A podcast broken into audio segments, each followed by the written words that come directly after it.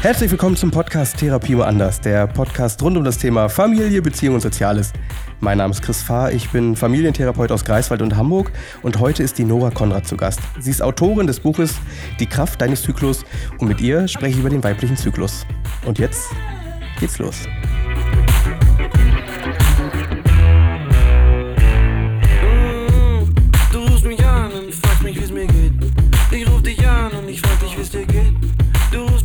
Ja, hallo, liebe Nora. Vielen Dank, dass du die Zeit genommen hast und den weiten Weg von Köln hier hoch in den Norden nach Greifswald gemacht hast. Und ja, herzlich willkommen.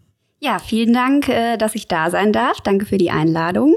Ich freue mich sehr, einfach hier zu sitzen, mit dir zu sprechen. Ja, toll. Ich hab, bin ja auf dich aufmerksam geworden, weil meine Frau halt äh, dein Buch gelesen hat. Die Kraft deines Zyklus. Und ähm, das hat mir total geholfen, gewisse Sachen zu verstehen, wie denn so eine Frau äh, tickt. So, oder ticken kann, ähm, wie sehr oder wie wichtig die Hormone sind. Und dass es ja in unserer Gesellschaft ja leider nicht normal ist, sich darüber zu unterhalten. Und genau aus dem Grund habe ich dich ja kontaktiert und wollte mit dir persönlich einfach sprechen. Und gerade ich als Mann erlebe das ja oft in meinen Beratungen als Familientherapeut. Ähm, so ein bisschen fehl am Platz, dass ich über das Thema PMS spreche oder Frauen aufmerksam mache als Mann. Da denke ich so, uh, und gleichzeitig sehe ich und erlebe bei ganz vielen Frauen, dass sie diesen Begriff noch gar nicht gehört haben oder damit auch gar nichts anfangen können. Und ja, darüber möchte ich einfach so ein bisschen heute mit dir sprechen und mal gucken, wo es hingeht. Ja, toll, das freut mich auf jeden Fall. Und ich habe direkt so einen Einhakpunkt auch dazu, weil äh, meine Geschichte eigentlich ähm, auch ähnlich ist wie das, was du von den Frauen in deinen Therapiesitzungen beschrieben hast. Ähm, dass nämlich ganz lange mir nicht klar war, dass das, was ich selber auch erlebe, eben PMS ist. Ne? Und ich finde das äh, ja ganz typisch für dieses Feld, dass eben zu dieser Diagnose hinzukommen, die ja eigentlich relativ leicht zu stellen ist, äh, dass es eben oft einfach eine gewisse Zeit braucht, bis das passiert und bei vielen, ja, viel Lebenszeit auch einfach schon verstreicht, ne? Indem man schon was hätte tun können dagegen. Ne? So. Kannst du mal kurz erklären, was PMS bedeutet? Ja, PMS ist das prämenstruelle Syndrom. Und äh, das umfasst ein äh, sehr breites Spektrum an äh, Symptomen, die in der zweiten Zyklushälfte der Frau auftreten können. Zweite Zyklushälfte meint die Zeit zwischen dem Eisprung und dem Einsetzen der Menstruationsblutung. Und ähm, ich glaube, in der letzten Zählung, die ich nachgeguckt hatte, umfasste äh, PMS äh, 150 verschiedene Symptome. Sprich, es ist ähm, ja eine sehr breit gefächerte Störung, hat eine hochgradig individuelle Ausprägung und ähm, gibt natürlich auch unterschiedliche Schweregrade. Und äh, vielleicht ist auch wichtig zu sagen, dass es nicht nur körperliche Symptome gibt. Also Klassiker wären äh, Spannen in der Brust, Wassereinlagerung, ähm, irgendwie Schlafstörungen, ähm, ein veränderter Appetit, was weiß ich, ne? Gliederschmerzen, aber eben auch psychische Symptome auftreten können, also depressive Verstimmungen, Traurigkeit, Gereiztheit, ähm, Anxiety, also Ängstlichkeit, genau. Ja, und 150 ist ja eine riesengroße Menge. So, ja. was sind denn so, du hast ja jetzt gerade so ein paar genannt, aber was sind denn so die häufigsten psychischen Symptome? Also da würde ich auf jeden Fall schon äh, eine Gereiztheit zuzählen, ähm, niedergeschlagene, gedrückte Stimmung, ähm, so eine allgemeine Traurigkeit, vielleicht auch ein Gefühl, nicht äh, zu funktionieren. Ne? Ähm, und eine Frustration eben auch darüber, die berühmte kurze Hutschnur, ja. genau, das ist, denke ich, relativ üblich. Genau, aus dem Grund ist es ja so wichtig, sich mit dem Thema auseinanderzusetzen, weil ich, wenn ich mir vorstelle, ich bin ständig gereizt oder in gewissen Abständen gereizt oder schneller reizbar und ich mir gar nicht erklären kann, warum das so ist. Also dann wird es ja schwierig, dann fange ich ja vielleicht auch selbst an zu zweifeln, denke, Mensch, bin ich bescheuert oder was ist denn da los? Ja, absolut. Und Also das ist ja eins meiner absolut obersten Credos und auch einer der Beweggründe, warum ich dieses Buch geschrieben habe, dass ich halt einfach überzeugt davon bin, dass Wissen Macht ist und äh, ja, dass ähm, es einfach jeder Frau nur helfen kann, wenn sie über sich und ihren Körper und ihre körperinternen Vorgänge einfach sehr gut Bescheid weiß und dadurch natürlich auch der ganzen Situation nicht mehr so hilflos ausgeliefert ist. Ne? Denn das ist ja tatsächlich was, was wahnsinnig anstrengend für das System ist, sich so ohnmächtig auch zu fühlen. Ne? Und ähm, ja, zu wissen, ich weiß nicht, man steht, sagen wir mal, wirklich äh, fünf Tage vor der Menstruationsblutung und äh, ist total gereizt, dann macht das ja was ganz anderes mit einem, wenn man weiß, dass das das eigene PMS-Verhalten sozusagen ist oder was in der, in der prämenstruellen Zeit auftritt, ähm, als wenn man das überhaupt nicht einsortieren kann. Ne? Und das ist auf jeden Fall ein erster Schritt, ähm, vielleicht so direkt für alle Hörerinnen da zu Hause, ähm, mal zu gucken, wenn gereizte Zustände auftreten, wo steht man eigentlich gerade im Zyklus? Ne? Und wenn einem auffällt, dass das gehäuft in der zweiten Zyklushälfte ist, dann lässt das eben auf PMS schließen. Ne? Und genau, da kann man Dinge gegen tun, beziehungsweise damit schon mal gehen, ja, dass man weiß, die Periode wird kommen und das wird besser werden. Ne? Also allein dieses Wissen hilft ja schon. Und da fängt es ja erstmal damit an, sich mit dem Thema auseinanderzusetzen und erstmal zu schauen, äh, wie nehme ich meinen Körper wahr und ähm, wie geht es mir in gewissen Situationen, dass ich dann halt auch erstmal ja, mir auch Hilfe holen kann. Ne? Zum Beispiel dein Buch zu lesen. ja, das ist ja, das ist ein toller Einstieg. Ähm, ich, um mal da näher einzugehen, ich hatte mit Elke, also mit meiner Frau, auch darüber gesprochen, dass meine Frau zum Beispiel die Erfahrung gemacht hat, wenn sie beim Frauenarzt damals war, oder teilweise auch heute noch und über gewisse Symptome oder Beschwerden spricht, um mehr zu, über, die, über ihren Zyklus zu erfahren, dass dann halt bei den Frauenärzten oft gesagt wird, ja, ist halt so. Mhm. Ne, also da findet gar nicht diese Aufklärung statt. Woran könnte das liegen? Was ist da alles? Weil sie hat auch nicht die Erfahrung gemacht, dass ein Frauenarzt mal über PMS gesprochen hat. Mhm. Ne? Und da interessiert mich das vor allem, wie kamst du denn persönlich so in diesem Prozess, dich aktiv mit deinem Zyklus auseinanderzusetzen? Was war der Grund? Äh, tatsächlich vielleicht auch ähnlich wie bei der Elke, ja. Ähm, ich habe mit schon 17, 18 Jahren, also irgendwie so in der Ecke, habe ich mit äh, hormoneller Verhütung aufgehört und äh, hatte als Folge davon eine relativ turbulente Zeit hormonell und äh, hatte viele gesundheitliche Beschwerden und habe das aber erstmal überhaupt nicht mit ähm, mit meinem Zyklus, sage ich mal, in Verbindung gebracht. Ne? Also ich äh, war da einfach sehr jung. Das Thema war überhaupt nicht äh, ja sozusagen auf dem Schirm. Ich habe auch den Eindruck, dass es heute schon medial und auch bei Ärzten ganz anders ähm, sichtbar ist als noch vor, weiß ich nicht, 15 Jahren oder was. Ne? Und ich bin dann ein paar Jahre sehr viel zu Ärzten gegangen, nicht nur zu Frauenärzten, zu allen möglichen Ärzten, weil zum Beispiel für mich Herzrhythmusstörungen ja zum Kardiologen gehören, eine kardiologische Abklärung, was sicherlich auch richtig ist. Ne? Aber es ist eben auch ein Symptom im ähm, PMS-Spektrum. Und irgendwann, nach mehreren Jahren tatsächlich, bin ich dann mal auf diese Idee gekommen, dass die Symptome sich in der zweiten Zyklushälfte tummeln. Und mit der Menstruation kommt so eine Art Relief. Ne? Und dann habe ich das angefangen zu beobachten bin ins Netz gegangen, habe recherchiert, da gab es dann äh, natürlich Informationen zu PMS und bin dann nochmal zu meiner Frauenärztin gegangen und habe ihr das erzählt, ob das nicht das sein könnte. Ne? Und ähm, sie war dann so, ja, ja, das kann schon sein, dass sie da PMS haben. Ne? Und ich war so ein bisschen ähm, sprachlos eigentlich, weil ich dachte, okay, es ist eigentlich so, äh, ja, Captain Obvious mäßig. Bist du, ne? bist du der Meinung, dass sie da aufgeklärt war zu der Thematik? Also sie wirkte zumindest informiert im Sinne von, ja, ja, also ne, sie so nach dem Motto, das äh, ist doch selbstverständlich, dass das dann PMS ist. Aber es war auf jeden Fall, also was ich mir damals gewünscht hätte, wäre, dass sie mir mal die Frage gestellt hätte, können Sie das irgendwie zeitlich einsortieren in Ihrem Zyklus? Treten die Symptome dann und dann auf? Dann hätte ich das also ich hab, bin da ja selber sozusagen drauf gekommen und habe da aber Jahre für gebraucht, mir diese Frage zu stellen. Mhm.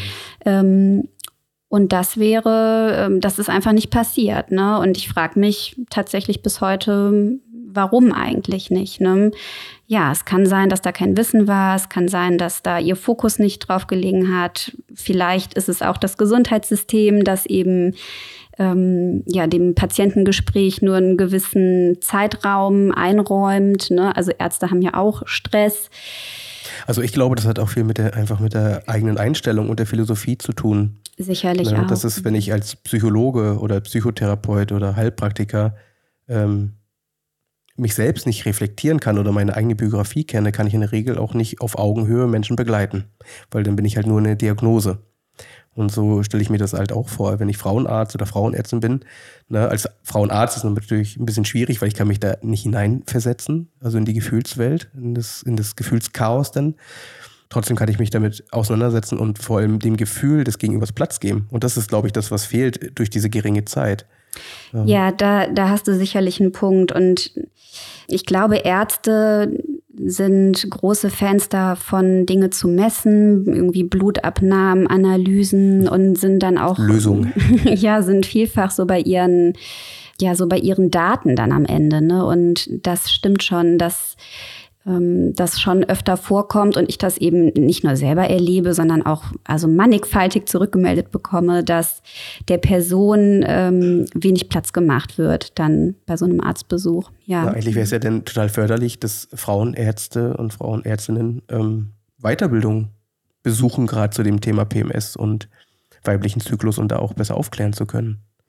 Sicherlich. Und trotzdem glaube ich, dass wir äh, gerade auch da so einen Shift erleben. Also das wäre vielleicht mal eine spannende Studie, ne? zu gucken, ähm, ja, wie, wie, wie häufig die, die Diagnose dann äh, heutzutage gestellt wird. Ich meine, das ist jetzt wirklich schon, also mindestens zehn Jahre her, dass das halt so war. Und das hat sich vielleicht auch geändert. Ne? Und ich ja. finde find den Begriff Diagnose so ein bisschen schwierig, merke ich. Also, mhm. weil wenn es so viele Frauen betrifft, ist es denn eine Diagnose? Ja, das ist tatsächlich was, ähm, da könnte man, äh, da wäre es wert, drüber zu philosophieren, ähm, denn die Daten, äh, die ich dazu habe, ist, dass tatsächlich mehr Frauen betroffen sind, als dass sie nicht betroffen sind, wenn sie eben nicht hormonell verhüten. Ne? Ja.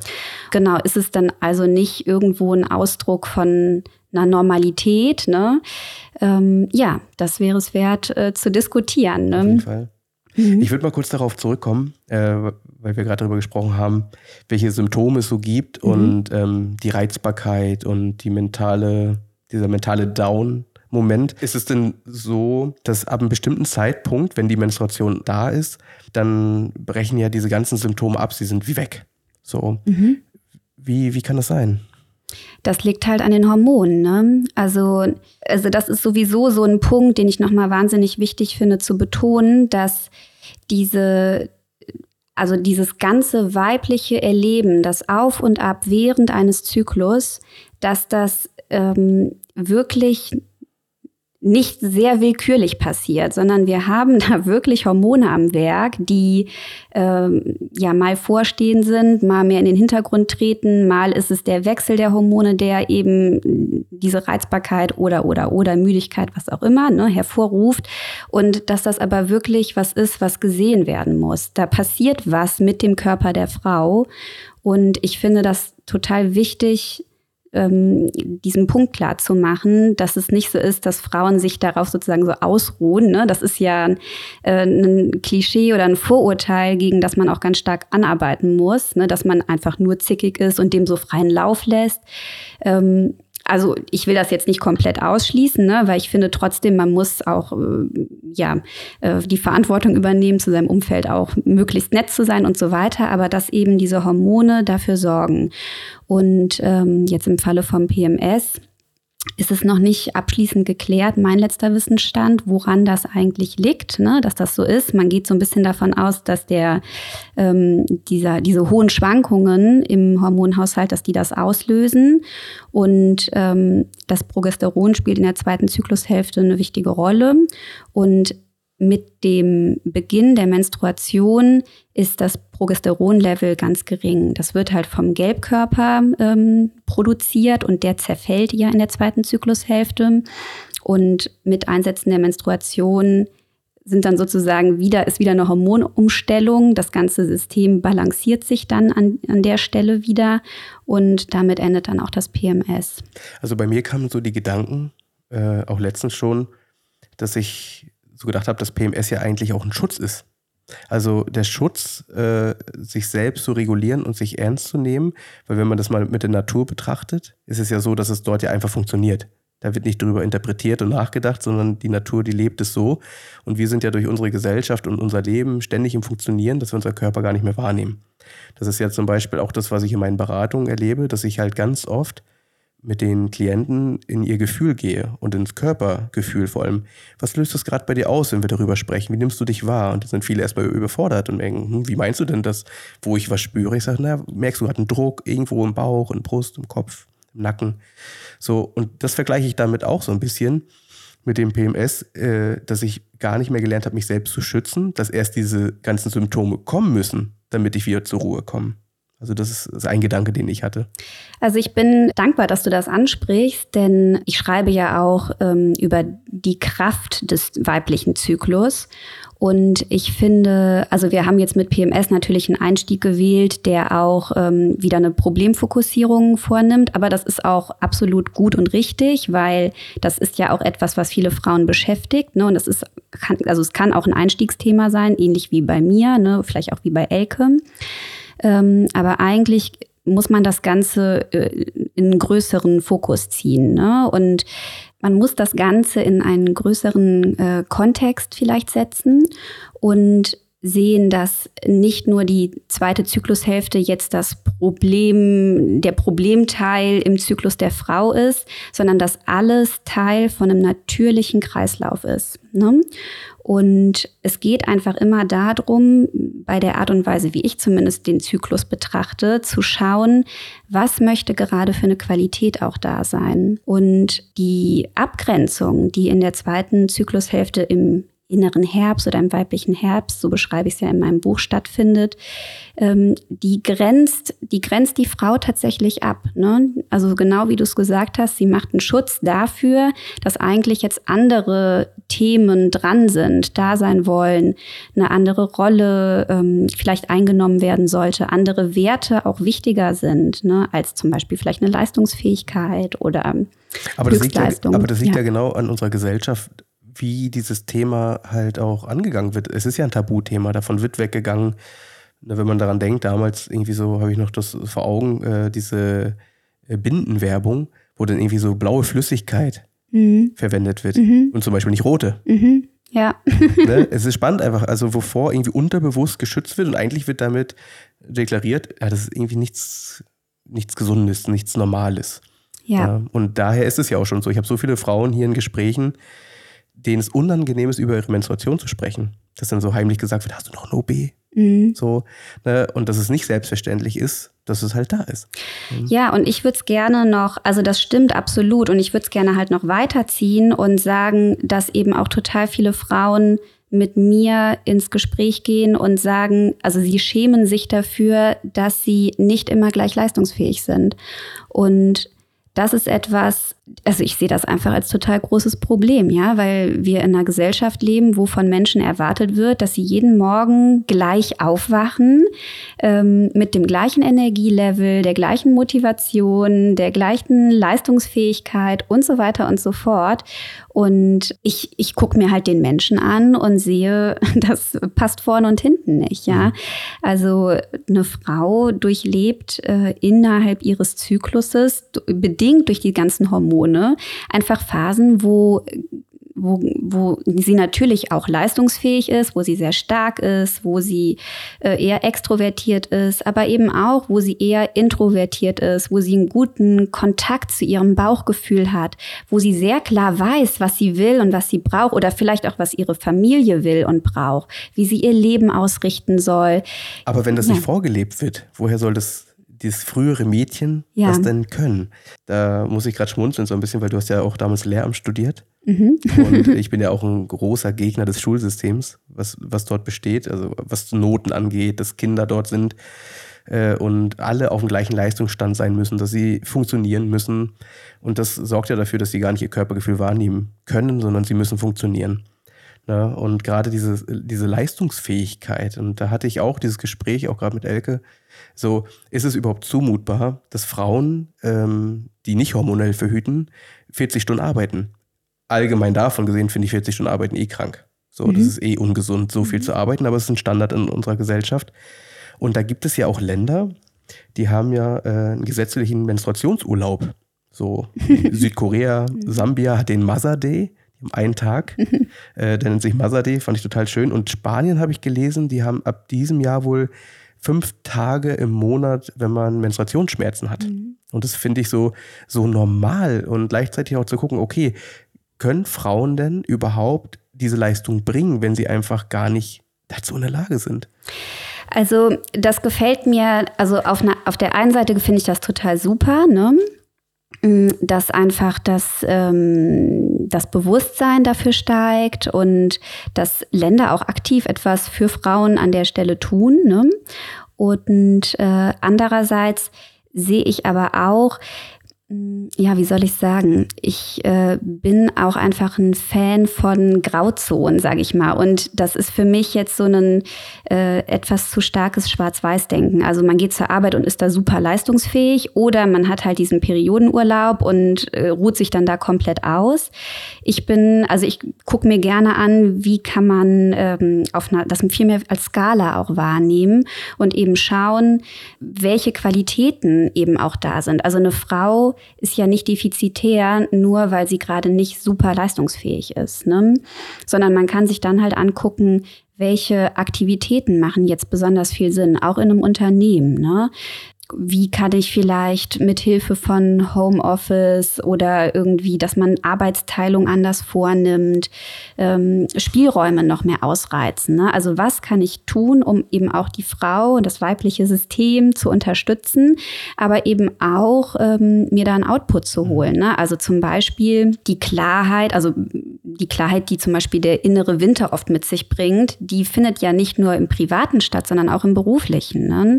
Und das ist total total wertvoll für Unternehmen, das eben, ähm, ich sage jetzt mal, doof anzuzapfen. Ne? Aber das hat für mich auch viel mit Vertrauensbasis zu tun. Und unabhängig jetzt von, von dem Thema, worüber wir gerade sprechen, äh, finde ich das Thema allgemein wichtig in Unternehmen, weil es wird ja einfach so klassisch gedacht, halt, du hast einen 8 Stunden Tag, die musst du erfüllen. Und wenn du krank bist, du musst einen Krankenschein abgeben. Also da ist ja keine Vertrauensbasis da. Und ähm, ich glaube, da müssten wir hinkommen, auch von diesem Arbeitsstundenkonto wegzukommen. Das ist meine Philosophie, wie ich denke, weil dann, wenn die Leute keine Angst haben, zur Arbeit zu kommen, dann leisten sie auch ganz andere Arbeit. Ne? Und ich war letztens eingeladen als Sprecher äh, zum Thema Psychohygiene Unternehmen. Und da habe ich halt auch darüber gesprochen, dass es darum geht, dass die, dass die Arbeitgeber Verantwortung übernehmen für ihre Leute. Ne? Und in der Regel sind es ja ältere Männer, die die Leitung haben. Und das ist ja ein großes Problem, weil erstens, die sprechen wenig über Gefühle, weil sie es nie vorgelebt bekommen haben. Äh, Selbstliebe und Selbstfürsorge ist auch nicht so vorhanden, sondern eher die Verurteilung und die Erwartungshaltung. Und wenn man dann noch dieses Thema, worüber wir beide gerade sprechen, mit reinnimmt, das fehlt ja, das ist selbst mir total untergegangen mhm. bei diesem Vortrag. Ne? Also, dass das, dass das selbstverständlich sein sollte, äh, das zu berücksichtigen, dass eine Frau einfach diese Tage im Monat hat und da einfach zum Beispiel nicht zur Arbeit kommt. Oder halt, wenn sie wirklich für sich spürt, es geht gerade nicht, aber ich kann es irgendwie anders machen. Ne? Ja. Also diese Freiheit. Mhm. Das ist jetzt als, ähm, als Chirurgin schwierig. Ne, mhm. Das Homeoffice äh, ein bisschen schwierig. Ja. Ne, aber viele andere Bereiche wären möglich. Absolut. Also das ist natürlich auch was, ähm, das wird immer gerne dann äh, sofort genannt, dass es auf jeden Fall auch Berufe gibt, wo dies nicht geht, wo das nicht geht. Und ich bin auch da der Meinung, ähm, wenn man aber dann wirklich mal die betroffenen Frauen fragen würde, also vielleicht die Chirurgin oder die Altenpflegerin oder wen auch immer, wo wären für dich denn jetzt hier noch Entlastungsräume? Ne? Ähm, ähm, oder Dafür Möglichkeiten. Ist ja die, Zeit gar nicht. die nehmen sie sich nicht. Also genau, aber das ist sowas, ich, ich denke, dass wir nicht eine gesamtgesellschaftliche Lösung da finden, sondern dass man viel mehr auf der äh, Mikroebene sozusagen arbeiten muss, sich Einzelfälle anschaut oder einzelne Unternehmen oder einzelne Berufsgruppen und da dann wirklich nach, also nach guten, kreativen, klugen Lösungen finden muss. Aber das stimmt natürlich, dafür ähm, muss die Bereitschaft da sein, die Zeit muss da sein ähm, und auch diese, diese Erkenntnis, dass ein gesunder, zufriedener Mitarbeiter auch höchstwahrscheinlich äh, eine bessere Leistung erbringt. Ne? Ich denke, dass es auch da schon ähm, bei vielen ähm, Führungspositionen oder bei, bei, vielen Führungsmenschen ähm, ein bisschen hadert bei dieser Erkenntnis oder das Vertrauen auch darin zu haben. Ja, das sind alles wichtige Punkte. Und für mich ist diese also auch tatsächlich ganz entscheidend, dass man natürlich sich die Welt so gestaltet, wie, wie es sinnvoll ist. Also ich unterstelle jetzt auch einem, einer Führungspersönlichkeit erstmal keine schlechten Absichten, sondern denke halt, die handelt eben aus ihrem Erfahrungsschatz äh, heraus und aus ihren Glaubenssätzen sicherlich auch. Und wenn da eben keine hormonellen Schwankungen stattfinden, weil man keinen Zyklus hat, weil man ein Mann ist, dann ähm, oder vielleicht auch, weil man die Pille nimmt, ne, dann ähm, klar gestaltet man dann die ähm, Voraussetzungen anders, die Arbeitsvoraussetzungen. Also von daher finde ich den ähm, Dialog darüber, dass wir darüber sprechen, dass dieses Wissen die Runde macht, ähm, finde ich einfach ganz wichtig und auch großartig, ja. Und das ist ja das, was passiert. Allein wir sitzen jetzt hier und reden drüber. Mhm. Und das nehme ich auch immer mehr und mehr wahr. Aber trotzdem könnte es ein bisschen mehr sein. Ne? Ja, das stimmt. Wir haben noch einen Weg vor uns. Ich würde noch mal total gerne auf dein Buch zurückkommen. Du beschreibst es ja so toll in diesem äh, Jahreszeitenmodell. Mhm. Also der weibliche Frühling, Sommer, Herbst und Winter. Mhm. Und ich habe da mir so ein Zitat rausgeschrieben. Den würde ich einfach mal gern vorlesen und dann können wir vielleicht kurz mal drüber sprechen. Oha, ja. Ähm, der Rausch, der während der fruchtbaren Phase eintreten kann, das Gefühl, das aus der Macht entspringt, in dem Moment Leben erschaffen zu können, das tiefe Ruhebedürfnis, das während der Blutung eintritt und das wunderbare Gefühl, wenn man dem Ruhebedürfnis nachkommt. All diese sinnlichen und emotionalen Erfahrungen lassen sich wunderbar mit der starken Bildsprache der Jahreszeiten erklären. Und ich finde, das, hat, das trifft es so toll, ähm, weil das ja auch wieder sehr naturverbunden ist. Und ich würde dich einfach mal kurz bitten, mal kurz zu erzählen, ähm, was sich dazu bewogen hat, das halt auch äh, darüber zu sprechen, also über diese Jahreszeiten und vielleicht mal kurz einzugehen, wie ist denn der Frühling, der Sommer, der Herbst mhm, und der mhm, Winter? Mhm. Also dieses Bild, ähm, das habe ich mir nicht ausgedacht, sondern das kursiert im vor allem englischsprachigen Raum, ähm, kursiert das schon. Es ist eigentlich ein altes Wissen, das ähm, ich jetzt so wahrnehme, in einer Art Modeströmung wieder äh, reaktiviert wird, aber in einer, wie ich finde, sehr positiven Modeströmung. Es mhm. ist ja nicht immer alles schlecht, ähm, weil es eben so leicht eingänglich ist. Ne? Und ähm, wir unterteilen den Zyklus in vier Jahreszeiten, wo die Zeit der Blutung der innere Winter ist oder der weibliche Winter und die Zeit rund um den Eisprung ist der weibliche Sommer und der weibliche Frühling und Herbst liegen dann eben dazwischen. Also so kann man es sich am eingänglichsten merken. Die Beobachtung ist halt die, dass so wie die Natur und auch das ganze Universum mit Erschaffung von Welten und so weiter und so fort bis hin zu einem einzelnen Tag, der kommt und geht, ähm, dass wir eben in zyklischen Prinzip, im zyklischen Prinzip leben. Und unsere Welt einfach zyklisch beschaffen ist. Und der weibliche Zyklus, das steckt ja schon im Wort, ist eben einer davon. Und mm, wenn man sich jetzt die ähm, Jahreszeiten anschaut, dann ähm, ist es einfach, fällt einem schnell ins Auge, dass ähm, zum Beispiel der weibliche Winter und der Winter in den Jahreszeiten, dass die gewisse Parallelen aufweisen. Dadurch, dass ähm, das ganze Leben sich so ein wenig in die Erde zurückzieht, so nenne ich es immer. Also da suchen Insekten ihren Schutz, die Bäume haben keine Blätter mehr, um sich zu schützen. Ähm, viele Vögel sind auch weggezogen. Ne? Also äh, ich habe immer so ein sehr ruhiges, ähm, schlummerndes Bild, ja, dass das Leben so ein bisschen schläft.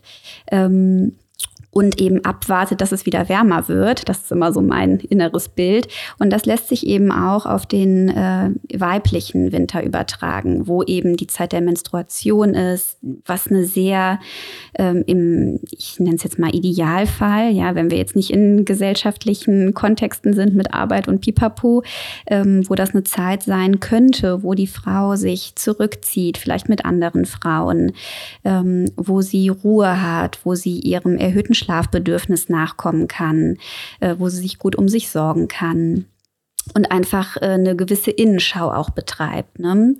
Mit Blick auch auf die Zukunft vielleicht schon. Ne? Also was dann, wenn der Frühling wieder eintritt, was dann eben angegangen werden kann. Also es ist auch eine Zeit, wo Visionen äh, entstehen. Und wenn man irgendwie an die Zeit vor der Elektrizität denkt, waren die Winter sehr lang und dunkel und die Leute hatten viel Zeit, zusammenzusitzen und äh, zu gucken, was, was will da in Zukunft dann kommen. Ne? Gibt es da auch nochmal Unterschiede in den Jahreszeiten? Also in dem wirklichen Winter ist da der Winter anders, der weibliche? Ähm, ja, das ist interessant. Da bin ich gerade in so einer privaten Feldstudie, dass ja. ich immer gucke, wie sehr resoniert die äußere Jahreszeit eigentlich mit meinem inneren Erleben. Und das ist tatsächlich. Ähm, also ich würde es eher noch so als eine zusätzliche Brille für Fortgeschrittene äh, erstmal installieren, weil es ist wirklich erstmal auch ein komplexes System, auch wenn es einfach und eingänglich ist von auf so einer Verstandesebene, aber das in sein Fühlen und in seinen Alltag zu übertragen, ist dann doch gar nicht so einfach und bedarf so ein bisschen Übung. Ähm, aber ja, da bin ich so ein bisschen dran und ich habe schon das Gefühl, dass es was mit meinem Herbst macht, wenn ich jetzt zum Beispiel gerade auch im Jahreszeitenherbst bin. Ne? Total spannend. Also ich ja. finde es super spannend, sich damit auseinanderzusetzen. Aber mich würde es noch mal ein bisschen persönlicher interessieren, also ja. privater bei dir. Wie erlebst du dich denn zum Beispiel in den Jahreszeiten? Also wie nimmst du dich im Frühling wahr, im Sommer, mhm. im Herbst und im Winter? Also vielleicht ist das ja auch nochmal ein Anreiz für die, gerade für die Frauen oder auch für die Männer, die das hören, ja.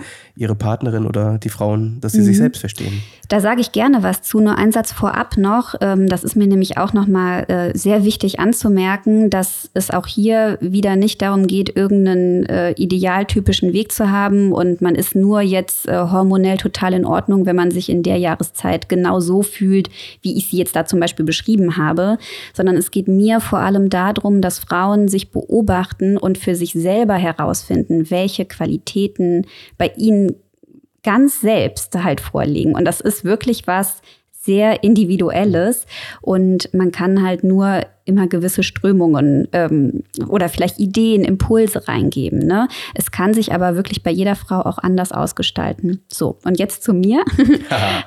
ja, weil das ist ja was, ist was kann ich gut beantworten, weil da geht's ja dann, da muss ich ja nicht für alle sprechen.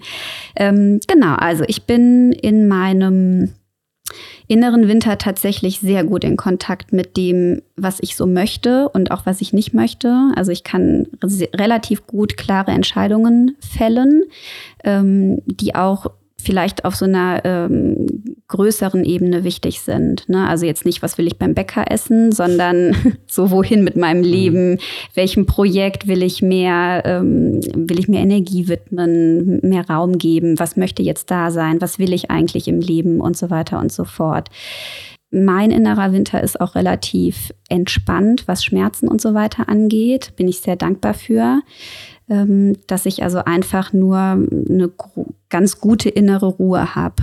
War, war das immer so schon oder erst seitdem du dich mehr mit dieser Thematik befasst hast? Also ich bin mit dem inneren Winter eigentlich schon immer relativ im Frieden gewesen. Der war, weil ich eher eine PMS äh, geplagte Seele bin. Also ich beobachte, dass das für diese Frauen der innere Winter eine Erlösung darstellt. Mhm. Und ähm, ich, mir begegnet das tatsächlich selten, dass Frauen sowohl PMS haben als dann auch ganz heftige Menstruationsschmerzen. Dann ist der Winter eigentlich eher was Schönes, weil es so ein Relief ist, ne? Eine Erleichterung. Das erlebe ich bei vielen Frauen. Das ist ja. so, endlich, mhm. endlich sind die Tage da. Und dann gibt, ja genau, und dann gibt es aber eben die ganz anderen Frauen, die eben mit Endometriose und mit diesem ganzen Schmerzspektrum so in Kontakt sind. Und für die ist natürlich der innere Winter eine sehr schwierige Jahreszeit. Endometriose, kannst du es kurz erklären? Ähm, bei der Endometriose, da lagert sich ähm, die Schleimhaut nicht nur in der Gebärmutter ab, sondern auch außerhalb der Gebärmutter. Also es kann an den Eierstöcken sein, im Bauchraum oder weiß ich nicht wo, also auch an ganz entlegenen Orten tatsächlich. Und das produziert dann halt Schmerzen. Ne? Okay. Und äh, also diese Schmerzsymptomatik ist bei Endometriose sehr charakteristisch, sage ich mal, bis hin zu Ohnmacht durch Schmerz und so weiter und so fort. Genau, das ist immer so ein smoother Übergang, ja, vom Winter zum Frühling, weil ich und ich bemerke das bei mir an so einer äh, wachsenden, an einem wachsenden Energielevel und auch an einer wachsenden Neugier und Bereitschaft, wieder mehr in die Welt rauszugehen. Also ich sitze im Winter noch in meinem äh, inneren kleinen Holzhäuschen und schaue dem Schnee beim Schmelzen zu. Und im Frühling will ich dann auch rausgehen ne? und will entdecken, erkunden. Ich bin neugierig. Also wenn Leute mir irgendwelche Vorschläge machen, dann sage ich so, ah ja, super, lass uns das unbedingt machen. Ähm, man, oder ich bin dann experimentierfreudig. wieder. Ja, genau. Und das ist eben, genau, das ist das andere äh, Bild, ja, dass auch die Natur im Frühling eben ihre Köpfchen aus der Erde raussteckt ne, und alles langsam wieder so zum Leben erwacht. Genau. Dieser Prozess, der setzt sich dann bei mir fort in den Sommer rein. Ne? Das Wetter wird immer schöner und es blüht immer mehr. Und also das ist eigentlich so, kann ich wirklich so als Parallele zu meinem Leben dann auch sehen, dass ich dann im Sommer mit einer großen ähm, Energie und Leistungsfähigkeit auch gesegnet dann bin. in der Regel. Es gibt auch andere Zeiten. Es ist jetzt ja auch nicht immer alles gleich. Und ähm, so am Anfang von meinem inneren Sommer vor Eisprung, am Eisprung, steht noch mehr so Spaß und Geselligkeit im Vordergrund. Also die klassische Feier, tanzen gehen, ausgehen, viele Freunde treffen oder auch im Job bezogen kann ich dann super irgendwelche Gespräche führen oder ähm, ja Kontakt mit anderen Menschen aufnehmen. So was alles, was Richtung Akquise geht, fun funktioniert dann super. Ne? Das Selbstbewusstsein ist hoch. So und ähm, nach dem Eisprung äh, shiftet das so ein bisschen mehr in so eine ähm, Leistungsfähigkeit. Also, dass ich dann, also das Spaß, äh, mein Spaßbedürfnis nimmt dann tatsächlich so ein bisschen ab. Startet denn da direkt der Herbst nach dem Eisprung? Äh, nein, das, also das sind, das sind auch schleichende Übergänge. Also zu den, ähm, zu Frühling und Herbst ist immer so ein bisschen so ein schleichender Prozess. Das variiert auch von Zyklus zu Zyklus. Mal kommt der Herbst was rascher und mhm. mal vielleicht auch ähnlich wie in der Natur, ja. Und Auf mal ist er da. Ja, genau. Auf einmal ist die Frust da. und mal ist es so, zieht sich der Spätsommer noch ewig hin, ne? Und äh, genau, aber Schönes da gibt Bild. es. Ja, aber da genau. Danke. Und da gibt's dann so einen Übergang ähm, in den Herbst hinein. Und ich würde auch sagen, wenn man jetzt PMS mal ausklammert, ähm, dann ist auch der Herbst zu Beginn noch von einer gewissen ähm, ja, mir gefällt jetzt das Wort Leistungsfähigkeit an der Stelle nicht mehr, ähm, aber vielleicht ist es ein Fleiß- und Abarbeiten-Thema, ne? also dass sich bei mir zumindest auch so zeigt. Ich habe dann Lust, wirklich ähm, Projekte zum Abschluss zu bringen, Dinge abzuarbeiten, so Listen abhaken, finde ich dann total cool. Ne? Also auch so liegen gebliebenes. Mein äh, Klassiker ist, äh, Klassikerbeispiel ist die Steuererklärung, die einfach bei mir im Herbst am besten fluppt ne? oder an dieser Schnittstelle von Sommer und Herbst weil ich dann noch so dieses äh, fleißige Bienchen-Energie-Ding noch habe. Weil das sind Sachen, Ja. die du alleine für dich machen kannst. Mhm. Und das andere, wo du gesagt hast, da brauche ich die Menschen bei mir oder da kann ich mich besser auf die Menschen einlassen. Ja, genau. Und das ist tatsächlich auch so, dass bei mir im Herbst so ein Shift zur Introversion stattfindet.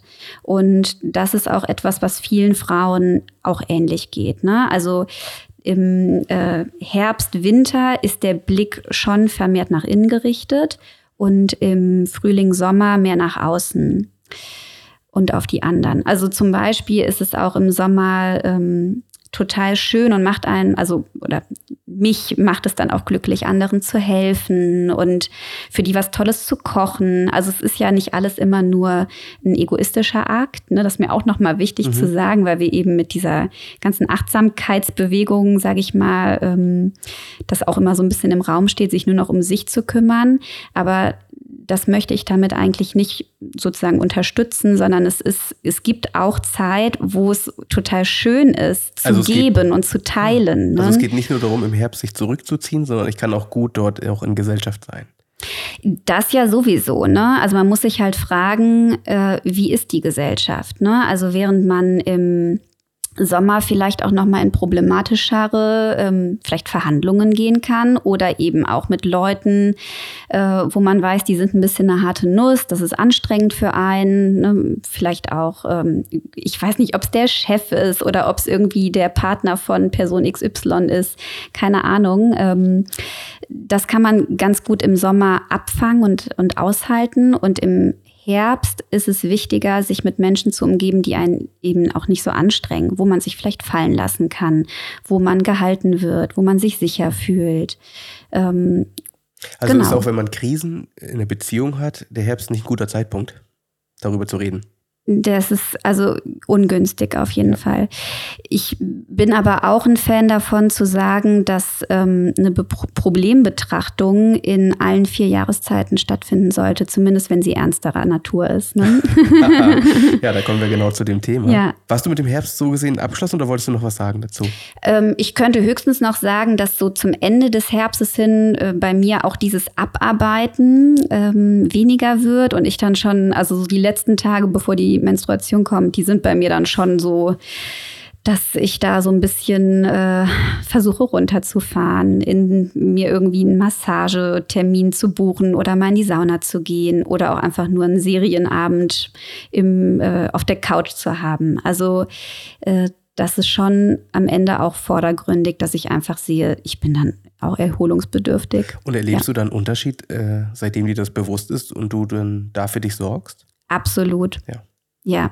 Also du bringst dich gar nicht mehr in diese Notsituation rein. Ja, das ist ein totaler Schlüssel. Also wirklich diese, diese Erkenntnis zu haben als Frau, dass äh, an gewissen Punkten im Monat mein ganzes Erleben und Empfinden, meine physischen Voraussetzungen einfach unterschiedlich sind. Das ist so heilsam für mich gewesen. Und auch, das war in dem Zitat eben auch drin, sich das dann auch zu geben, was der, wonach der Körper sich eigentlich sehnt. Ja, das ist ähm, so ein unglaublich schönes Gefühl. Also da sind wir auch wieder bei dem Vorschlag äh, von eben mit dem äh, Periodenurlaub oder wie das genannt wird. Also diese Vorstellung, vielleicht zwei, drei Tage im Monat zu haben, die jede Frau sich vielleicht auch dahin legt, wo sie nämlich Themen hat. Ja, die eine hat vielleicht mit der Menstruation, äh, Menstruation Thema, die andere hat PMS, wie auch immer, oder noch was anderes. Und diese Zeit im Herbst, also ich würde sie mir in den Herbst legen und die dann nur für mich zu haben, ist eine totale mhm. Traumvorstellung. Ja. Ich weiß zum Beispiel, dass Elke das so versucht einzurichten, dass sie das, wenn sie das so planen kann und den mhm. Zyklus gut kennt, dass sie in der Zeit keine Beratung anbietet. Ja. Weil sie merkt, sie ist in diesen Beratungen anders da mhm. als sonst. Genau. Und das ist zum Beispiel ein super Beispiel für diese Mikroebene, die ich meinte, dass man wirklich sich den Menschen angucken muss und was kann der Mensch sich für Freiräume schaffen. Ne? Und ähm, Vielleicht ist es bei dem einen, dass man eine Arbeitszeit reduziert. Vielleicht ist es bei dem anderen, dass er gewisse Termine nicht in diese Zeit legt.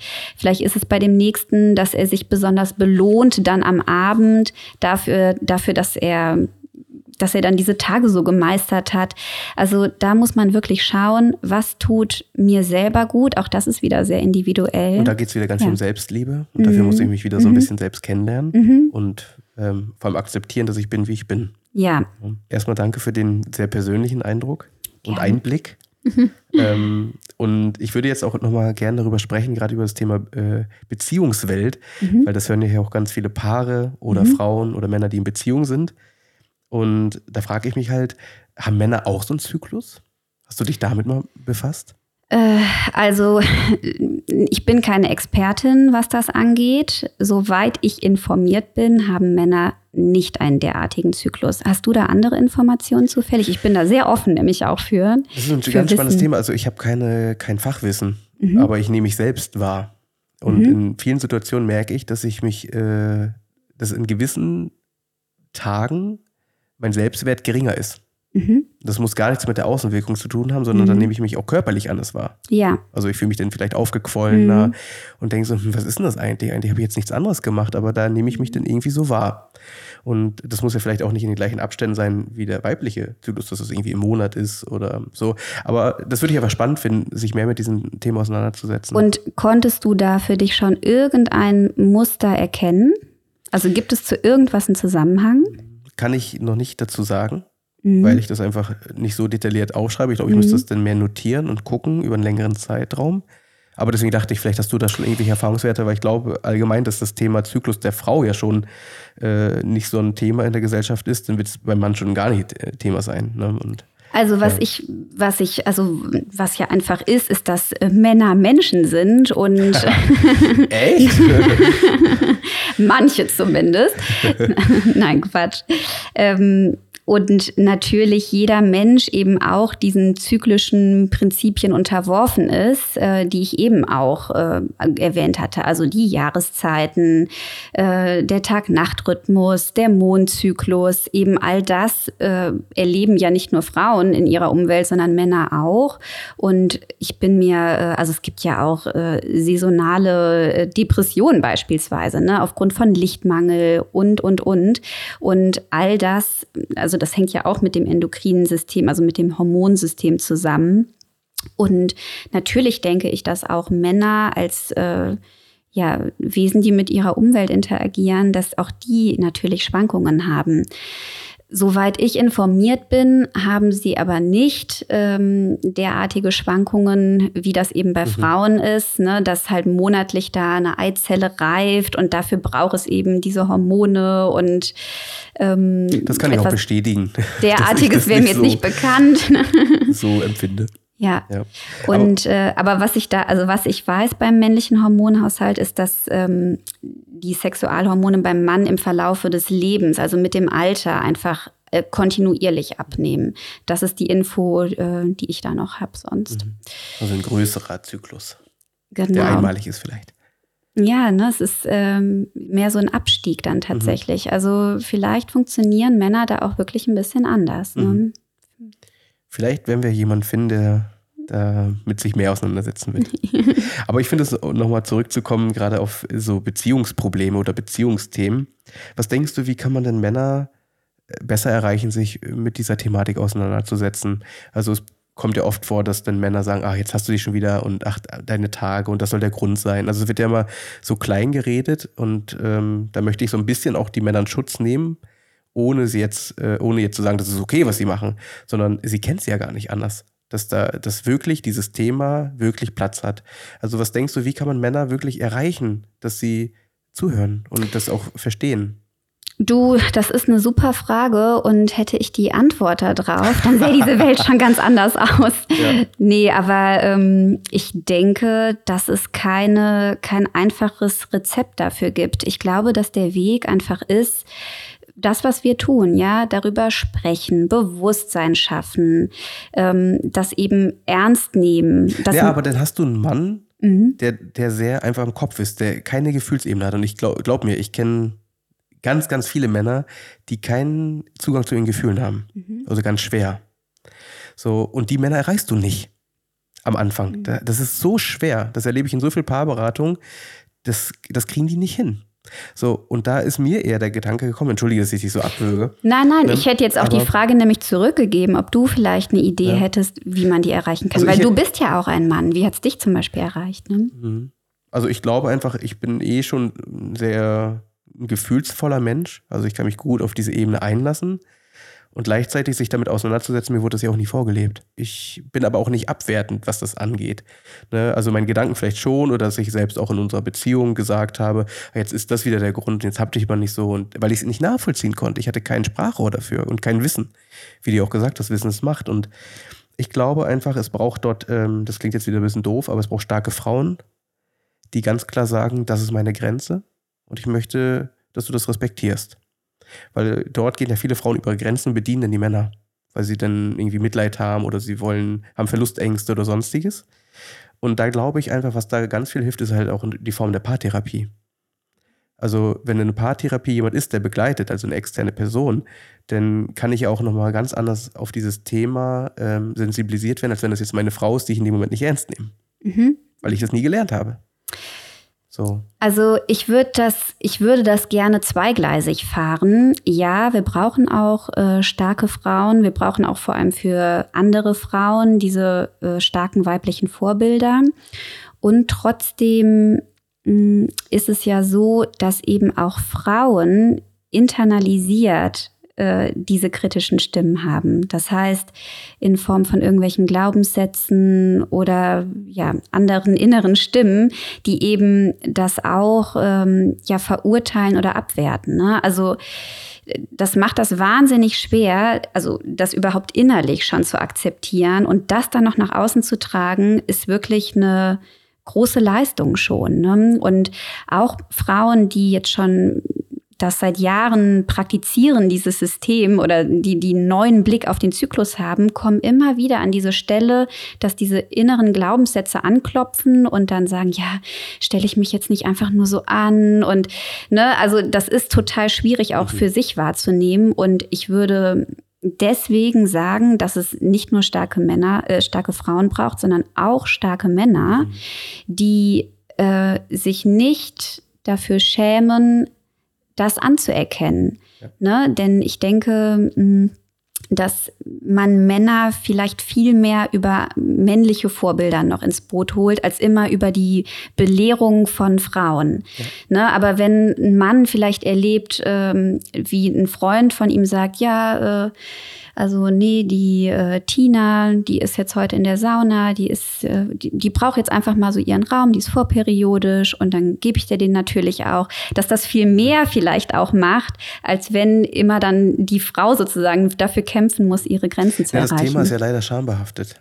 Ja. Das ist ja das große Problem, mhm. dass darüber selbst Frauen ja. ja nicht mal reden. Ja, also ganz viele Frauen reden darüber nicht und das soll jetzt auch nicht so gewirkt. Also Beziehungsweise wollte, Frauen unter Frauen, ne? Ja. Die reden vielleicht dann schon eher, aber dass schon überhaupt Frauen mit Männern reden, ja, das stimmt. Das, das ist, schambehaftet. Das ist schambehaftet mhm. und selbst in Beziehung. Mhm. Ne? Und das finde ich halt krass. Und ich wollte damit jetzt ja. auch nicht sagen, dass die Frauen als starke Frauen die Verantwortung da drin tragen. Sie mhm. tragen nur die Verantwortung für sich.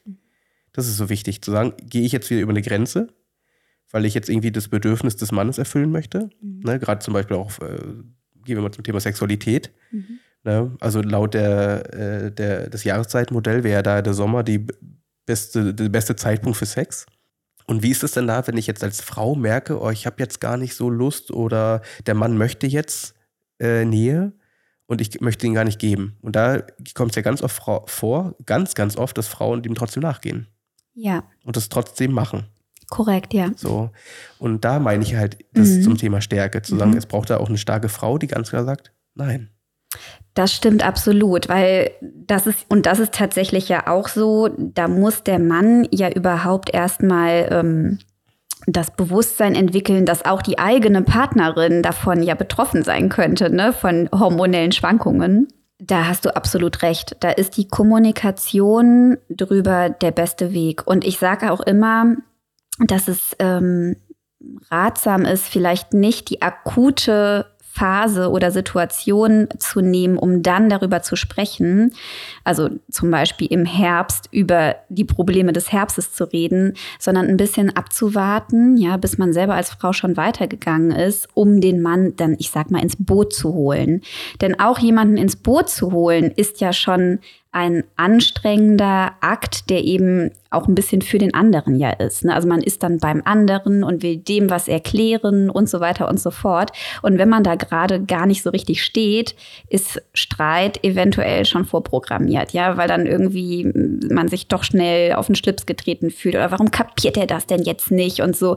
Und wenn man äh, vielleicht im eigenen Sommer ist oder im inneren Winter, ne, dass man dann noch mal sich hinsetzt und guck mal jetzt hier letzte Woche, ne, was war da eigentlich los und ich möchte dir das so gerne mal erklären, was da mit mir ist und können wir nicht für den zukünftigen oder für den künftigen Herbst irgendeine Regel vereinbaren.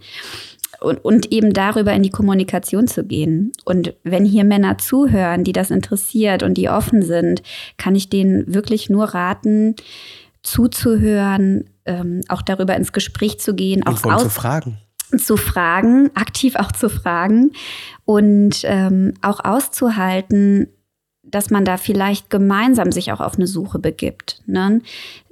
Ja, weil das eben vielfach auch nicht so klar ist. Auch bei mir selber. Ich bin immer wieder, weil man verändert sich ja auch im Laufe des Lebens. Man muss immer wieder in eine Reflexion eben auch reingehen.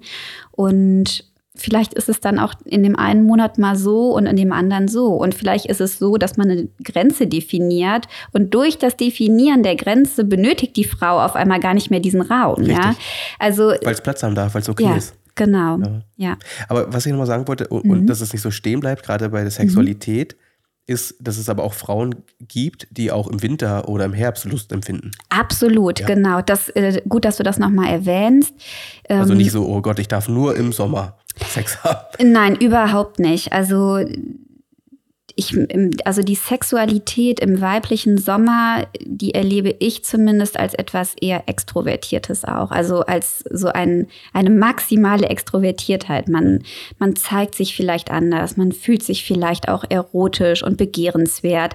Aber das muss ja gar nichts mit der Sexualität in der Partnerschaft zu tun haben. So, ne? Kann es auch, ja, durch eine gesteigerte Lust, aber muss es nicht unbedingt. Also es kann auch ähm, eine Frau wahnsinnig erfüllen, sich im, im weiblichen Herbst im Bett mit dem Partner in diesem intimen Schutzraum fallen zu lassen und hinzugeben, ja, oder im inneren Winter, ja, dass man da mit einer äh, besonderen Intensität einfach Sexualität auch erlebt. Also vielleicht ist es auch spannend zu gucken, wie verändert sich auch unsere Sexualität im Laufe des Zyklus und will ich vielleicht mal ähm, langsamen, intensiven Sex mit viel Augenkontakt und will ich vielleicht äh, an anderer Stelle so ein bisschen, weiß ich nicht, Dirty Talk oder irgendwelche experimentellen Sexualpraktiken oder ein anderes Tempo. Also auch das kann man ja tatsächlich beobachten und verändert Und das sich. hat ja wieder viel mit Vertrauen zu tun. Und wenn ich in der Vergangenheit in einer Beziehung viel über die Grenze gegangen bin, dann fällt es mir vielleicht auch schwer, mich darauf einzulassen, mich in dieser Intimität zu zeigen. Absolut, ja. Ja, spannend. Ja. Dafür könnten wir eine eigene Folge allein schon aufnehmen. Ja, wahrscheinlich das schon. Ja, weil du auch so klar und offen darüber sprichst. Und ich finde das immer total toll, wenn einfach, ja, weil das betrifft uns ja alle, aber darüber wird irgendwie nie gesprochen. Mhm. Ja, deswegen finde ich das so schön, darüber zu reden. Ja, tolle, tolle Anregung. Und es ist eigentlich interessant, ne? Weil was sage ich denn hier schon eigentlich? Also etwas, was wir alle tun oder alle uns wünschen und wir wollen alle in Beziehung sein. Wir wollen alle schöne Beziehungen auch haben mit Mitmenschen, aber natürlich auch mit dem Partner. Und ähm, ja, dass man sich einfach traut, in diesen Prozess reinzugehen. Mhm. Also auch da vielleicht nochmal zu betonen, dass man wirklich als Paar da gemeinsam auch einen Weg gehen kann und es jetzt nicht so ist, dass die Frau äh, irgendwie die Kraft ihres Zyklus entdeckt, dann auf einmal in ihren Jahreszeiten lebt und den Mann im Grunde damit alleine und im Regen stehen lässt, ja, und nur noch sagt, wie es jetzt zu sein hat, alles hier in der Beziehung. Nein, nein, das ist natürlich etwas, was man eben auch gemeinsam geht, Mhm. ja, oder gehen kann. Und dafür brauchst du Vertrauen. Ja, Das denke ich ganz mhm, groß. das stimmt. Als Frau sich zurückzuziehen, kann ja beim Mann so ankommen, dass es an ihm liegt. So, Mhm. ne? Und ähm, das ist ja auch so ein wichtiger Punkt, dass dort Männer halt auch lernen, nee, das hat nichts mit mir zu tun, weil das ist ja wieder was, was mit dem Selbstwert zu tun hat, dass ich mich da klein mache. Also das ziehe ich da ja auch mit rein, zu akzeptieren, dass eine Frau sich abgrenzt. Mhm. Ja, das war ja nochmal wichtig, Mhm. nochmal zu erwähnen, dass das äh, nichts mit euch zu tun hat, ganz oft da draußen, als Männer. Ne? War auch ein langer Prozess für mich, das zu Ja. akzeptieren. Oder Ja. ich bin noch drin. Ja, Ähm, zum Abschluss äh, für heute ähm, der, der Hauptkategorien, sage ich mal, äh, würde ich nochmal gern über das Thema ja, Kinder und Jugendliche sprechen und das Thema Aufklärung. mhm. Weil wir haben ja gerade dafür, viel gesprochen, wie Frauen für sich sorgen können. Und ich finde es ja halt so wichtig auch, wie können wir denn Kinder schon von Anfang an da drin begleiten, dass das halt ganz normal ist. Mhm. Also ich habe da so ein Beispiel von zu Hause, wenn Elke so gesprochen hat vor den Kindern, so ich habe Mama-Bluten. Mhm. So, ich habe Mama-Bluten und sie beschreibt es dann so, dass so wie du den Herbst beschreibst, halt äh, dort ihr Vulkan brodelt. Mhm. Ja, so, weil cool. sie denn da Mhm. einfach schneller gereizt ist. Den Kindern erreichen Kleinigkeiten aus und dann, oh, und Mhm. dann kann das schon mal platzen. So, und dann wissen die Kinder schon, ah, okay, Mama hat Mama-Blut. Mhm. Also das ist total spannend zu sehen, wie das da schon integriert wird und wie es einfach akzeptiert wird. Und wir haben ja Junge und Mädchen so und ähm, ich erlebe das nicht, dass das irgendwie so ein äh, sehr komisch, sondern das ist ganz normal. So und Ja. da würde ich halt auch äh, mir so wünschen, dass dort einfach Kinder von Anfang an begleitet werden, dass das einfach dazugehört. Also erstmal nochmal danke für diese Frage oder diesen Impuls nochmal. Ich finde, du äh, hast ganz tolle Themen ausgewählt, über die wir hier heute sprechen. Ähm, das ist mir nämlich auch nochmal wirklich ein Anliegen zu betonen, dass ähm, dieses Leben nach dem Zyklus für Mütter auch für die Kinder gut ist. Ne? Weil sie erleben ihre Mutter einfach als, ähm, als konsistente, authentische Person und als eine Person, die auch ihre Bedürfnisse erfüllt, ihre Grenzen wahrt und so weiter und so fort. Und das macht natürlich ganz viel mit den Kindern, weil Kinder lernen am Modell. Und wenn sie erleben, Mama geht permanent über meine, über ihre Grenzen, naja, was lerne ich denn dann, Über selber Grenzen. als Frau üb- darüber Grenzen zu wahren oder auch als Mann? Ne? Äh, lernt man vielleicht, dass Frau, dass es normal ist, dass Frauen über ihre Grenzen gehen. Also das finde ich wirklich auch nochmal ähm, echt essentiell zu betonen, dass man auch als Mutter da einen Fokus äh, oder nochmal einen Anreiz hat, sich mit diesem Thema zu beschäftigen und sich auch zu trauen, äh, die eigenen Bedürfnisse zu erfüllen. Und ansonsten finde ich das äh, Beispiel schon ganz großartig mit dem inneren Vulkan. Und, und Ja. ich erlebe das auch, dass Kinder auch mit diesem äh, Jahreszeitenmodell sehr gut zurechtkommen. Für die ist das total eingänglich, dass man im Winter gerne drin ist, dass man sich dann warm einkuschelt und so ne, ein bisschen ruhiger ist. Und im Sommer wird draußen geplanscht und Spaß gehabt und ich weiß nicht was. Ähm, damit kann man schon sehr gut arbeiten und dann schaut man halt bei den Kindern, was für Bilder da noch so aufkommen. Ne? Ja. Ja, Und das ist super. ja einfach so, also für mich war das ja als Kind, ich habe damit überhaupt keinen Kontakt gehabt. Mhm. Ne? Ich habe auch zwei Brüder, also da ist kein Mädchen äh, so dabei gewesen, aber auch war halt eine Mutter, von der ich jetzt auch nicht das gelernt habe, so großartig sich mit dieser Thematik auseinanderzusetzen. Und äh, das muss ja nicht nur die Menstruation sein, das ist ja Mhm. alles Mögliche, was Sexualität angeht, was Aufklärung angeht, dass das ja immer noch so, so echt schambehaftet ist, mit Kindern darüber zu reden. Und ich habe da so eine, ich begleite auf Sylt eine Schule, da mache ich Supervision. Und die haben dort so eine Projektwoche gehabt zum Thema ähm, ja, Menstruation und Erektion bei den Mhm. Jungs. Mhm. Und da war so eine Situation, ähm, dass, dass sie halt ähm, darüber offen gesprochen haben. Da wurden die Klassen jetzt auch nicht geteilt in Jungs und Mädchen, sondern waren einfach alle dabei, was ich total toll finde. Bei meiner Schulzeit war das so, dass wir da getrennt wurden. Ja, ja, genau. So. Weil das ist ja was Peinliches. Genau. Und das weiß ich noch, das habe ich, glaube ich, auch schon mal im Podcast erwähnt, aber ich sage es nochmal, äh, dass das so war, dass den Mädchen gezeigt wurde, wie ein Kondom benutzt wird und uns Mhm. nicht. Ach, Also im Nachhinein denke ich so krass, also eigentlich wurde suggeriert, Verhütungssache ist Frauensache. ja. So, Ach, das ist Ne? ja wieder mal herrlich. Mm, okay. und trotzdem da nochmal hinzugehen zu dieser Schule auf Sylt, die da so offen mit umgegangen sind. Und da war das so wirklich, dass äh, da auch ganz viele Jungs Fragen hatten, sich dafür interessiert haben. Und auch die Mhm. Mädchen, ja, wie ist denn so eine Erektion? Was passiert denn da? Und so, es betrifft ja alle. Also Ja. alle haben das. Ich kann Ja. das auch als Kind in der Schule, dann hast du irgendwie eine Erektion und dann äh, traust du dich nicht aufzustehen. Mhm. Du denkst, du bist ausgelacht oder so. Mhm. Da, alle haben das Mhm. und keiner redet drüber. Und Mädchen haben das auch. Die kriegen plötzlich ihre Tage und schämen sich dafür, es wird darüber nicht gesprochen. Und da war das so wirklich, die hatten diese Woche gehabt und kurz danach hatten Mädchen ihre Blutung bekommen. So, das ist eine Grundschule. Das ist Mhm. Ja, wichtig zu verstehen. Das ist eine mhm. Grundschule, keine, äh, keine, kein Gymnasium oder eine Realschule, sondern mit jungen Kindern. Mhm. Und äh, da hat ein Mädchen Blutung bekommen und ein Junge hat das gesehen Mhm. und hat dann seine Jacke über sie rumgemacht und hat sie nach drin begleitet. Ach, ja, So, toll. Also ja, wie siehst, also schön. da waren Mhm. keine Berührungsängste mehr. Ja. Das war irgendwie nicht so, äh, Mhm. sondern das war einfach, also ich sehe, dass man auch ganz früh gestalten kann, wenn man auch als Pädagogen oder halt auch als Eltern Verantwortung Mhm. übernimmt und sagt, ey, so Leute, Mhm. das gibt's. Das ist ganz normal. Ja. Also ich äh, vermute immer, dass äh, viele, vielleicht Pädagogen, Eltern und so weiter und so fort, vielleicht Angst haben, die Kinder zu überfordern mit, äh, das ist ja ein sexuelles Thema dann auch, ne? Und dass man die so davon fernhalten möchte. Aber da würde ich dann gerne nochmal dein Beispiel nehmen und deine Kinder, ne? und fragen, hast du den Eindruck, dass die das irgendwie überfordert oder ähm, ja, dass denen das sozusagen einen Schaden zufügt, dass äh, die Elke zum Beispiel von ihrem inneren Vulkan redet und das eben mit ihrer kindgerechten Sprache da halt äh, thematisiert. Mhm. Nein, also ganz klar nicht. Also ich äh, erlebe das ja, dass das total toleriert wird Ja. von Kindern. Also das ist ja ganz normal, so wirklich so, ah, okay, Ja, brauche ich mich nicht wundern, dass Mama jetzt gereizt hat, da brauche ich dann nicht Ja. äh, dreimal brüllen. Mhm. Das wird nicht helfen. So, Ja. und genauso hat es mir ja auch geholfen Ja. als Mann. Also das deckt sich auch, ne? ja, es deckt sich auch total mit meiner Erfahrung, dass äh, gerade Kinder, wenn man einfach in einer authentischen Sprache bleibt ähm, oder authentisch bei sich bleibt und in einer kindgerechten Sprache bleibt, so, dass es dann, äh, dass es eigentlich alles hilft, ne? weil die Kinder haben noch nicht so diese Schambarrieren im Kopf. Die lernen das ja auch erst von uns, was peinlich ist Ja, und und, was ist, nicht. und Ne? das ist so wichtig zu wissen, das sind immer auch die Glaubenssätze der Eltern. Mhm. Sie glauben immer, sie schützen damit ihre Kinder. Das erlebe ich ja in ganz vielen Familienberatungen, Mhm. dass die Eltern sich ja erst gar nicht trauen, die Kinder mitzubringen. Obwohl die Kinder ganz genau mitkriegen, was zu Hause abgeht. Sie kriegen das alles mit, aber äh, Kinder übernehmen immer Verantwortung. So, und dann denken die Eltern, ja, das kriegen die gar nicht mit. Und dann auf einmal öffnen sie sich hier und dann reden wir darüber. Und dann sind sie auf einmal ganz erschrocken, was die Kinder alles wissen und welche Strategien sie anwenden. Sie sagen über sich nichts, weil sie die Eltern nicht noch mehr belasten wollen. So, und das passiert bei Kindern. Kinder haben so eine Antenne, die kriegen alles mit. Und, und deswegen ist da auch meine Erfahrung, ich sage den Kindern ganz klar, was ich denke, was ich fühle.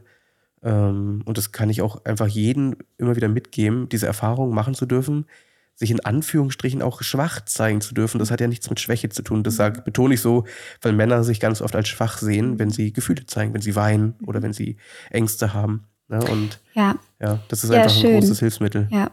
Ja, genau, darüber schreibe ich auch. Ähm, also habe ich auch im Buch so eine Tabelle, wo ich einmal so äh, Werte oder auch ähm, Eigenschaften so ein bisschen gegenüberstelle. Und ich finde zum Beispiel auch, die Schwäche hat so einen wahnsinnig schlechten Ruf bei uns in der Gesellschaft. Und ich frage mich immer, was ist da eigentlich los, ja?